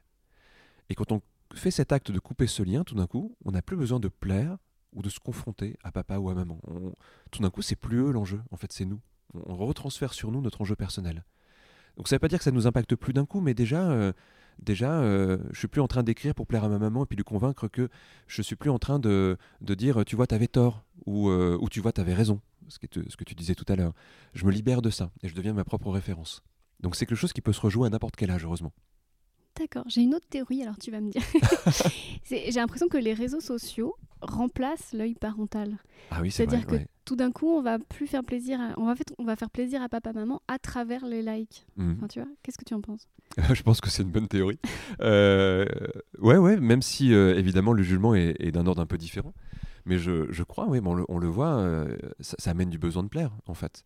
Mais pareil, après, c'est un choix. Tu vois, je pense qu'il y a aussi des gens, euh, ils vont vraiment avoir euh, quelque chose qui leur est très personnel. Et puis ils vont se dire, bah oui, j'aurais peut-être pas un million de personnes sur ma chaîne parce que c'est très personnel. Mais des gens, par contre, que, que j'apprécie et puis avec qui on a un vrai échange. Mais c'est vrai que si on recherche plutôt euh, l'approbation ou la popularité, ça va demander souvent des concessions sur, sur nos convictions, sur nos, croyances, besoin de se conformer. Après, il y a un autre paramètre par rapport à ça, c'est que pareil, le besoin de conformité, il est inscrit dans nos gènes quand même on a besoin de l'approbation des autres pour se sentir euh, inclus dans la société. Et ça, ça vient d'un élément très ancien, c'est que l'être humain, euh, seul, il fait pas grand-chose. On ne sait pas se défendre en tant qu'humain dans la nature. En fait, on court pas vite, on n'a pas de griffes, euh, on mord pas bien. Enfin, tu vois, on n'a vraiment aucune qualité pour être seul. Ce qui a sauvé l'humain, c'est le groupe, c'est le clan. Et donc, se faire rejeter du clan, c'est la pire chose qui existe. Euh, tu vois, jusque dans l'Antiquité, pour un grec, euh, se faire euh, excommunier, sortir de la cité, c'était c'était pire que la mort. En fait, c'était parce que c'était quelque chose qui était profondément. Enfin, ça, oui, ça touchait vraiment encore plus loin l'identité quasiment. Et, et encore aujourd'hui, on a les traces de ça. Si j'ai pas un peu d'approbation sociale, je me retrouve seul et donc je suis en danger. Il faudrait pouvoir se libérer de ça, notre cerveau peut-être qui pourrait aussi nous aider à, tempérer en tout cas ce sentiment. Bah, je pense à ce livre que tu connais forcément, Jonathan Livingstone. Oui, oui. Qu'il faut lire quand on est artiste parce que qui, nous apprend que quand on s'émancipe et qu'on va voir ailleurs, on mm. retrouve une, la communauté qui, qui, nous est destinée davantage. Je crois, oui. C'est effrayant peut-être au début. Parce, que, parce que tout d'un coup, on va quitter quelque chose qui est commun. Euh, et puis tout d'un coup, euh, oui, si on déploie ses ailes, y a, on va rencontrer d'autres personnes là où on a envie d'aller, parce qu'il y a suffisamment d'humains pour qu'on se rencontre avec les, des affinités et des points communs, oui, je crois aussi. Ouais. Là encore, il y a une mise à jour à faire du cerveau, c'est-à-dire qu'autrefois, le, la, tribu, c'était 40 personnes, 120 personnes, que sais-je. Aujourd'hui, c'est le monde. Donc quand on s'exclut d'une troupe, même d'un pays, mmh. on peut trouver euh, autre chose ailleurs et recommencer à zéro, ce qu'on pouvait peut-être pas faire autrefois. Alors je pense, oui. Bah, après, il y a quand même aussi un. Euh, tu parlais des réseaux sociaux et je pense que la surmédiatisation, même au-delà des réseaux sociaux, elle fait qu'aujourd'hui, avoir une parole un peu dissidente, c'est très compliqué. Euh, c'est rare qu'une personne puisse dire bah voilà, moi je pense pas comme tout le monde parce qu'en fait on va très vite la censurer cette personne là on va même pas vraiment lui, laisser exprimer ce qu'elle pense tout de suite elle est, euh, elle est à bannir et donc, je, pense qu'aujourd'hui, il y a beaucoup de gens qui font semblant d'être d'accord avec tout le monde, mais, en fait, qui ne le sont pas, et ça doit créer quand même des, déséquilibres assez, profonds. Euh, je, crois que c'est une machine à broyer la différence aujourd'hui, les, réseaux sociaux. Euh, et souvent, ceux qui s'en émancipent le font de manière un peu violente, du coup, parce que pour s'émanciper, il faut du courage et affirmer des choses très fortes. Donc, il n'y a plus beaucoup de nuances. Et, et, là aussi, tu vois, on est, projeté en, 10-15 ans avec euh, bah, ces réseaux sociaux, puis d'autres, cette surmédiatisation, cette capacité à tout ce qu'on fait devient, public, etc. Mais on n'est pas, euh, n'est pas vraiment éduqué à ça. Je suis curieux de savoir comment ça va se passer avec euh, bah, les enfants qui ont aujourd'hui peut-être 5 ans, 10 ans, qui n'auront jamais connu autre chose. Ils vont forcément devoir développer des protections par rapport à ça. Et, je pense qu'on va voir ça émerger. Mais c'est peut-être encore un peu tôt parce que euh, oui, je pense qu'on n'est pas encore à maturité en tout cas de tout ça. Mais, euh, mais c'est vrai que si on revient sur le processus créatif, comment être créatif si on ne peut pas affirmer une pensée qui est un peu dissonante? Parce que je crois qu'un artiste, parfois, il a besoin de, il a besoin d'envisager ce que les autres humains n'envisagent pas. Il a besoin d'aller dans des terrains qui sont euh, désertés par les autres. Quitte à se perdre un peu, quelquefois, mais peut-être que c'est bien de se perdre aussi sur le chemin, puis de revenir, et puis de se perdre, etc. je crois que ça fait partie du processus artistique, en tout cas. Et que si on s'empêche ça, ben, on, va juste faire ce qui plaît. Et, peut-être qu'on va manquer de gens très très innovants. Euh, enfin, je, pense en tout cas que les gens très innovants vont se cacher plutôt, parce qu'on n'en manquera pas, l'humain, il est fait pour ça. Mais, euh, mais une personne va, le garder pour elle. Et donc ça empêche le débat, ça empêche certaines façons d'innover. Et puis je crois que, en fait, tu vois, de même qu'on on, accepte qu'un enfant, il tombe, il se relève et tout ça, bah, on devrait accepter qu'un être humain, il puisse avoir euh, plein d'évolutions dans sa vie, être multiple. Et c'est pas ça qui en fait un mauvais humain, quelque part. C'est... En tout cas là pareil, hein, je, vois le côté euh, thérapeutique, j'ai vu plein de gens qui, ont, qui sont passés par des choses très, complexes, mais s'il y a personne à un moment donné qui, est là pour les écouter et puis les, aider à, reprendre un autre chemin de vie, à changer de direction, bah, ils vont se braquer de plus en plus en fait, et s'enfermer dans quelque chose de, plus en plus isolé. Et je pense que c'est le pire qui peut arriver, parce que ça donne des personnes qui se mettent vraiment en marge là pour le coup. Donc, euh, voilà, c'est bon. Encore mon côté optimiste et thérapeute, je pense que on peut aider les, les gens à changer en les écoutant en fait. Euh, tu me disais en début de conversation que quand tu as euh, commencé l'hypnose ou à pratiquer l'hypnose, le monde n'était pas prêt et que tu as dû subir toi-même beaucoup de moqueries. Et voilà. Comment on, on, résiste? Comment on tient tête à tout ça et on ne croit pas justement aux gens qui nous disent qu'on est fou? Je, pense qu'il y a une part, tu sais, de côté, euh, je vais vous le prouver, tu vois, le côté égo euh, qui, était là au, début, tu vois. Et euh, en fait, je, je, sais pas, je crois qu'il y avait juste une grande confiance en cette intuition qu'il y avait quelque chose à trouver dans les états de conscience modifiés. Et cette intuition, après, elle était validée aussi petit à petit, au début plutôt à un niveau scientifique, après aussi au niveau des rencontres. donc elle, a grandi cette intuition-là il y, avait juste l'idée de se dire, ben voilà, et au pire je me trompe et c'est pas grave, je ferai autre chose. Mais, euh, je, veux, aller aussi loin que possible dans, cette direction-là. Euh, et puis après, je pense aussi qu'il y avait l'idée de, bah, faire passer un message. Euh, je me rappelle quand je faisais mes premières démonstrations publiques d'hypnose, il n'y avait pas grand monde, tu vois, il y avait, y avait 15-20 personnes qui venaient. Et j'étais content, en fait, déjà de dire, je vous montre l'hypnose, voilà ce que c'est, vous voyez, c'est pas si terrible que ça, c'est même beau, etc. Et, et puis il y avait des encouragements aussi. Et je pense qu'on peut éduquer notre cerveau à voir au début les encouragements, puis, puis à moins voir les, les personnes qui disent euh, c'est n'importe quoi, c'est truqué, c'est tous ces trucs-là. Euh, essayer de changer la sélectivité de l'information. Et puis, euh, et puis voilà, puis après ça. Maintenant, c'est facile, quelque part. Mais, euh, mais à l'époque, je pense qu'il y avait ce côté bravade aussi, tu vois, de, de dire prendre un truc qui a été déserté, puis dire ben, en fait, c'était une erreur, on va le remettre au goût du jour. Pour savoir si on a raison ou tort entre je simplifie euh, voilà. Parce que souvent moi j'ai un problème c'est que je, quand je fais une vidéo ou un sketch ou quoi je, dois toujours me poser la question est-ce que je fais ça parce que je défends une idée qui me plaît ou est-ce que je fais ça pour avoir des likes? Et en fait c'est difficile hein, parce que même des fois je suis persuadée de faire un truc pour servir euh, une mmh. idée puis en fait je réalise que non évidemment euh, j'avais besoin de remplir ma salle de spectacle. Mais il y a une notion que j'aime bien c'est la notion d'alignement. Mmh toi, quand tu as commencé euh, l'hypnose, tu étais aligné, tu avais une intention, tu savais au fond de toi, on en revient à l'inconscient, hein, au fond de toi, tu savais que tu étais en train de faire quelque chose de juste et d'aller euh, à la rencontre de ton destin. Ouais, alors je crois que c'est ce qui. Tu vois, j'ai peut-être euh, un autre élément de réponse à la question précédente aussi. Moi, j'ai commencé avant tout en cabinet, à, accompagner des gens, et je voyais des gens qui allaient bien, en fait, des gens qui allaient mieux. tu vois, quand à la fin d'une journée, tu as vu 7-8 personnes et que tu en as quelques-uns qui t'ont dit, mais ça va mieux dans ma vie là? et que parfois c'est difficile parce que tu trouves pas toujours la solution, mais je voyais que les gens progressaient et avançaient. Et tu parles d'alignement, ben, bah, c'est ça, je me disais, bah, si ma journée l'a permis de rendre un humain un peu plus heureux, euh, bah, c'est pas mal, déjà. Puis parfois, je voyais des gens, ils étaient. Tu vois, on a, ça a un peu changé, mais quand les gens venaient à l'hypnose, c'est vraiment qu'ils avaient tout essayé, tu vois, c'était vraiment le, dernier truc. Euh, euh, rien n'a fonctionné, allez, tentons l'hypnose, on est, on est plus à ça près. Donc je voyais des gens vraiment désespérés, quelquefois. Des gens que personne n'avait compris, écouté, qui avaient des syndromes, on leur disait c'est dans votre tête, et puis ils savaient pas très bien ce que c'était. Et il se passait des choses. Donc euh, tout d'un coup, il y, a ce bien-être où on se dit, ben, ça vaut le coup de porter le message parce qu'en fait, ça fait du bien aux gens. Et, peut-être parce qu'aussi c'était conforme à des valeurs. Mais je pense que j'imagine que si tu fais un poste et que bien sûr que c'est normal de chercher aussi euh, à ce qu'il fonctionne ce poste-là parce que si tu le fais, c'est aussi parce que bah, un réseau social c'est quand même fait pour ça. Donc ça serait bizarre quelqu'un qui dit moi je poste pour pas avoir de likes. Ça serait un peu, un peu bizarre. À ce moment-là, tu postes pas. Euh, puis bien sûr que tu as besoin aussi de remplir ta salle, c'est normal. Euh, mais en même temps, tu le fais avec toi. C'est-à-dire que les gens viendront s'ils apprécient ce que tu fais, si c'est de qualité. Donc j'imagine qu'il y a un alignement, c'est le message que je donne, il peut me plaire déjà à moi si je le donne. Et, si en plus il plaît aux autres, bah c'est tout bonus. L'alignement, finalement, c'est un peu avancer avec son inconscient main dans la main, finalement. Quand l'inconscient est d'accord avec toi, tu te sens aligné parce qu'il se dit c'est ça notre projet. Il y, a un gros travail qu'on peut faire sur ses valeurs personnelles.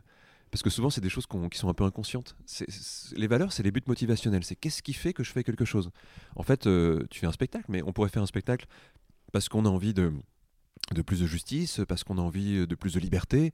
Euh, le message qui est derrière, c'est quoi? C'est un message euh, de liberté, de d'amour, un message de partage, un message de dédramatiser. Enfin, tu vois, il y, a une valeur en tout cas derrière. Et, peut-être que c'est juste l'humour pour l'humour, faire rire pour faire rire, sans autre but que ça, et ça peut être très noble, comme ça peut être un humour où, qui va amener les gens à se poser des questions, ou à changer quelque chose, ou à remettre en cause une vision. En fait, si, on se dit, mais j'ai ces valeurs-là, et dans ce que je fais, c'est aligné, on va se sentir en cohérence, et puis on va avoir l'impression que ça nous donne de l'énergie. Si par contre, et tu parlais du burn-out tout à l'heure, on s'aperçoit qu'une des causes de burn-out, c'est le désalignement. Le mythe, c'est que les gens qui font des burn-out, ils travaillent trop. En fait, non, sinon, euh, bah, tous les gens qui font des choses incroyables euh, feraient du burn-out, c'est pas vrai. Euh, parfois, les gens qui travaillent le plus sont juste des gens passionnés, mais ils sont tellement alignés avec eux qu'ils ne ressentent même pas la fatigue. Et toute leur vie, ils vont vivre quelque chose d'intense et, être plutôt en bonne santé, parce que je crois qu'on se fait du bien quand on fait ce qu'on aime et qu'on est aligné. Mais dès qu'il y a du désalignement, ça va créer de l'épuisement, du manque de sens, du syndrome quelquefois d'autodénigrement, etc. Donc là, c'est épuisant par contre. Euh, il y aura un très bon épisode sur le burn-out avec le docteur Vincent Valenduc. je ne sais pas si je le posterai avant ou après, mais euh, est-ce que, à t'écouter, j'ai l'impression qu'il faut quand même faire le distinguo entre l'inconscient et l'instinct. L'instinct, c'est ce qui veut nous garder vivants, euh, voilà. Et l'inconscient, c'est quand même quelque chose qui a des projets pour nous, mais qui, ne sont pas forcément. L'inconscient, il a sa propre logique, qui n'est pas forcément la logique qu'on voudrait qu'il ait. Tu vois ce que je veux dire? En fait, il est même. Alors, je, dirais que l'instinct fait partie de l'inconscient. C'est une des parts de l'inconscient. Euh, c'est pour ça que je disais tout à l'heure, l'inconscient, c'est multiple, c'est plein de parts de nous. Je, vais prendre une image. Euh, imagine un, petit village où chacun a sa fonction sociale, en fait. Ben, l'inconscient, c'est ça. Mais dans ce petit village, tout le monde ne va pas être d'accord. Je peux avoir des parties de moi qui sont en opposition. Je peux avoir une partie de moi qui pense que ça c'est bien, et puis une autre partie, enfin tu vois par exemple, une partie veut de la liberté, puis l'autre veut de la sécurité. J'ai en moi ces deux entités. Donc deux parties inconscientes.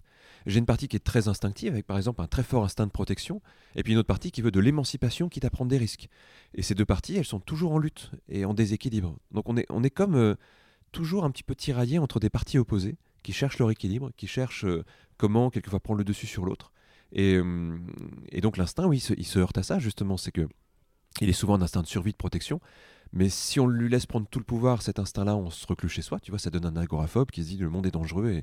Et, voilà, mon instinct, c'est de ne pas me confronter au danger, de pas. Euh, et en même temps, euh, on a besoin de rééquilibrer avec cette partie de nous qui va chercher euh, le vivant, le renouvellement, qui a envie de se confronter à ses peurs aussi quelquefois. Donc tout est, tout est une question d'équilibre. je reprenais cette métaphore d'ordre et chaos. C'est comme si on avait ces deux entités en nous et sur toutes les facettes de nous-mêmes, elles sont perpétuellement en lutte en fait ces, ces phases-là. Ce qui serait dangereux, c'est qu'il y en ait une qui gagne, en fait. Euh, mais tant qu'elles arrivent à s'équilibrer et à s'harmoniser, c'est plutôt pas mal.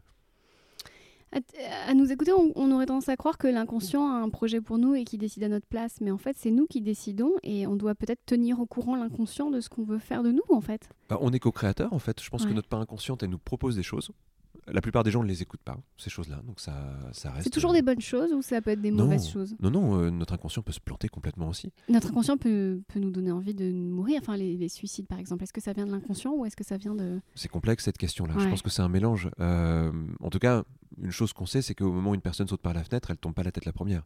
Il y, a, un moment, quelque chose qui essaie de la protéger quand même. Euh, c'est donc à, à, la dernière minute, le corps, il a un instinct de survie quand même. Mais, euh, mais par contre, euh, il y a plein de fonctions, mais c'est là que c'est une question qui est quand même assez complexe. Il y a plein de fonctions qui font que parfois, euh, parfois une personne, elle veut juste arrêter de souffrir aussi. Et que c'est aussi un instinct de conservation d'arrêter de souffrir. Donc c'est là que c'est un petit peu complexe. Mais je pense en tout cas que notre inconscient, c'est comme un, super conseiller, mais ça ne veut pas dire qu'il est omniscient. Il nous balance de l'information, il nous inspire, il nous donne des intuitions, il nous alerte. Et que nous, on doit co-créer avec. Si on l'ignore, c'est quand même pas une bonne chose en général. Mais ça ne veut pas dire qu'on doit l'écouter à chaque fois. Mais par contre, enfin l'écouter dans le sens euh, suivre ce qu'il nous dit. Par contre, prendre en compte ce qu'il nous dit et coagir avec lui, co-créer avec lui, ça je pense que c'est quand même un bon équilibre. Est-ce que c'est pour ça que c'est important On parle, euh, les Américains parlent de journaling, c'est-à-dire de noter des idées, des ah et parce que c'est une façon de communiquer aussi avec son inconscient, de tenir un journal, de dire euh, je, je, projette ça, ça, ça me fait souffrir. Est-ce que c'est une mine d'information aussi pour l'inconscient qui va prendre ça et, agir en conséquence? Je pense, oui. Puis tu sais, ça fait penser, euh, je sais pas, les ateliers d'écriture commencent souvent par de l'écriture libre pour laisser quelque chose venir. l'écriture automatique a été un bon instinct pour ça, écrire ses rêves. En fait, tout ce qui nous permet de de fragiliser un peu la frontière entre conscient et inconscient est, bien, je pense. Si, on a érigé une barrière qui est euh, quasiment euh, opaque entre les deux, on n'a plus accès à une partie nous-mêmes. C'est quand même sacrément dommage. Mais si on laisse quelque chose venir de là, euh, je, je, prends une métaphore, tu vois, pour moi, la partie consciente, c'est un petit peu comme un chef d'État. Tu vois, un président de la République, par exemple, bah, c'est notre partie consciente. Il n'a pas tant de pouvoir que ça, hein, en fait. Il a même beaucoup moins de pouvoir que ce qu'on imagine. Mais on aime bien se faire croire que ça a du pouvoir, en tout cas cette partie consciente. En tout cas, ce qui est certain, c'est que si ce chef d'État se coupe de la population, euh, ça peut poser un problème. Il a besoin en fait d'avoir les échos du peuple, de ce qui se passe, de, des besoins, des difficultés, des ressentis, des opportunités. Euh, donc il y a besoin de laisser passer de l'information. Alors à la fin, euh, bah, quelquefois, il y a, une direction à prendre. Donc c'est un pari, une direction à prendre. Peut-être que ça ne sera pas la bonne direction, mais avec l'information qu'on a, on fait le meilleur choix possible à un moment donné. Et, ce choix-là, on le disait tout à l'heure, il est en, plus un peu dicté par notre part inconsciente quand même qu'est-ce qu'on va en faire? Mais je pense que plus on est attentif à ce qui se passe à un niveau inconscient, plus on reprend un peu le libre arbitre. Euh, je crois vraiment ça, pour le coup. Je crois qu'on n'a pas de libre arbitre si on n'écoute pas notre inconscient, mais je crois qu'on peut en avoir un peu plus si, si on l'écoute et qu'on interagit avec lui. Et du coup, on peut influencer ce qui se passe en nous, on peut naviguer avec tout ça. Donc ça passe par l'observation de nos pensées. Euh... Oui. Du corps aussi, c'est un, un, des trucs qu'on a. On parlait d'éducation, on a oublié le corps. Euh, le corps, c'est super important. Écouter ce que nous dit le corps, être accompagné à, avec nos émotions, avec nos ressentis, avec nos intuitions. Ça, c'est il y a une magie du corps quand même qu'on qu oublie. Oui, puis même les, les symptômes, le mal de dos peut-être, l'herpès, ce genre de choses, oui, oui. C'est le corps qui s'exprime. Ouais, je crois. Mais quand quelqu'un va tous les trois mois chez le kiné avec le même problème, peut-être qu'il y a un moment où c'est pas juste un problème fonctionnel, peut-être qu'il y a un problème émotionnel, euh, peut-être qu'il y a un problème de, de mauvaises habitudes de vie. Enfin, euh, il y a un moment où on peut se poser la question quand ça s'inscrit dans le corps, est-ce qu'il n'y a pas déjà quelque chose qui se passait avant, avant que ça se matérialise? J'imagine aussi les lapsus, les actes manqués? Parfois, oui. Oh bon, il ne faut pas sacraliser ça, je pense, parce que parfois, il y a juste aussi de, simplement euh, des petits dysfonctionnements, comme quand on oublie un truc et tout ça. Mais, euh, mais c'est intéressant d'écouter les, les, pulsions qu'on peut avoir, les, les envies qu'on peut avoir. Euh, le réflexe, c'est de tellement vite les censurer qu'en fait, on n'a même pas eu le temps de les conscientiser. Alors que se laisser des moments où on laisse venir tout ce qui vient, et puis on l'examine sans jugement. C'est ça, c'est intéressant parce qu'il y a du matériel intéressant dans tout ça. Oui, c'est-à-dire que c'est pas anodin de vouloir s'acheter quelque chose de cher, c'est pas anodin de vouloir manger gras et sucré, c'est pas ouais, bien anodin sûr. de. Alors c'est pas dire qu'il faut le faire, tu vois, mais au moins se dire ça vient d'où ce truc-là? Ouais. Pourquoi j'ai envie de ça? Pourquoi j'ai besoin de ça? Qu'est-ce que je recherche vraiment? Et, et parfois ce qu'il y a derrière est plus intéressant que ce qu'il y avait devant. Et alors c'est fou, je sais pas si ça te fait ça toi, mais moi j'ai- j'ai toujours envie, un livre euh, va me faire très envie par hasard, et quand je vais le lire, c'est exactement ce dont j'avais besoin pour avancer. ça te fait jamais ça? Ah bah si, bien sûr, ouais. C'est ouais. hallucinant. C'est c'est intéressant parfois de dire tiens, je, je laisse quelque chose en moi choisir. Ouais, Ça, en général, c'est plutôt une bonne idée. ouais, tout à fait. J'ai une dernière question. euh, je pense que c'est celle qui intéressera le plus nos, nos auditeurs qui, à mon avis, écoutent le podcast pour ça. Comment on crée un, un, un espace fertile pour, la, bah, pour la créativité comment, on, crée la créativité, en fait? C'est ça ma question. Alors, on en parlait tout à l'heure, il faut enlever la censure quelque part. Et pour enlever la censure, le biais que l'humanité a toujours utilisé, c'est euh, décaler l'état de conscience. C'est ce qu'on appelle les états de conscience euh, non ordinaires. Euh, donc, euh, tout ce qui permet de modifier son état de conscience va libérer la créativité parce que ça va enlever le, alors ce qu'on appelle, même si c'est un peu réducteur, le mental, c'est-à-dire le jugement, la censure, les attentes. En fait, ça va libérer de tout ça. Après, alors, comprendre ce que c'est modifier son état de conscience, imaginons qu'on ait un état plus ou moins normal dans la vie de tous les jours, ce qu'on appelle nous-mêmes, en fait, quand on dit je et qu'on se dit tiens, ça c'est moi, je, je suis fidèle à ce que je suis, les autres me reconnaissent, etc. Ça, c'est nos états ordinaires. Puis parfois, on en sort un peu. Tu vois, si tu bois quelques coupes de champagne, par exemple, il y a un moment où quelqu'un va te dire t'es pas comme d'habitude. Oui, tu le vas- sais très bien, parce qu'on a souvent bu du champagne, toi et moi. Et Pourquoi tu penses cet exemple-là? Oui. Mais euh, en tout cas, il y a, il y a un moment où se dire c'est pas moi. Alors en fait, si, c'est absurde de dire ça parce que c'est nous, c'est juste une autre région de nous-mêmes. Et hum, seulement après, il y a des moyens de modifier l'état de conscience qui sont multiples. Il y en a qui sont meilleurs que d'autres. Euh, L'alcool, ça marche, mais c'est pas forcément souhaitable à long terme. Euh, je le disais tout à l'heure, après, il y a- il y, a plein d'artistes, de poètes, d'écrivains qui ont écrit avec de l'alcool, donc ça marche, hein, mais, mais voilà, pour le corps, c'est quand même un peu destructeur. Euh, donc il y a d'autres moyens de modifier son état de conscience. Euh, L'hypnose, l'auto-hypnose, euh, la méditation, le zen, les expériences quelquefois fortes de vie. Puis il y en a plein d'autres, on va pas les lister là, mais je pense que, en fait, quand tu regardes, toutes les traditions humaines ont trouvé des moyens de, créer des états de conscience. Ça peut être les derviches tourneurs, tu vois, ou ça peut être des cérémonies chamaniques, ou ça peut être...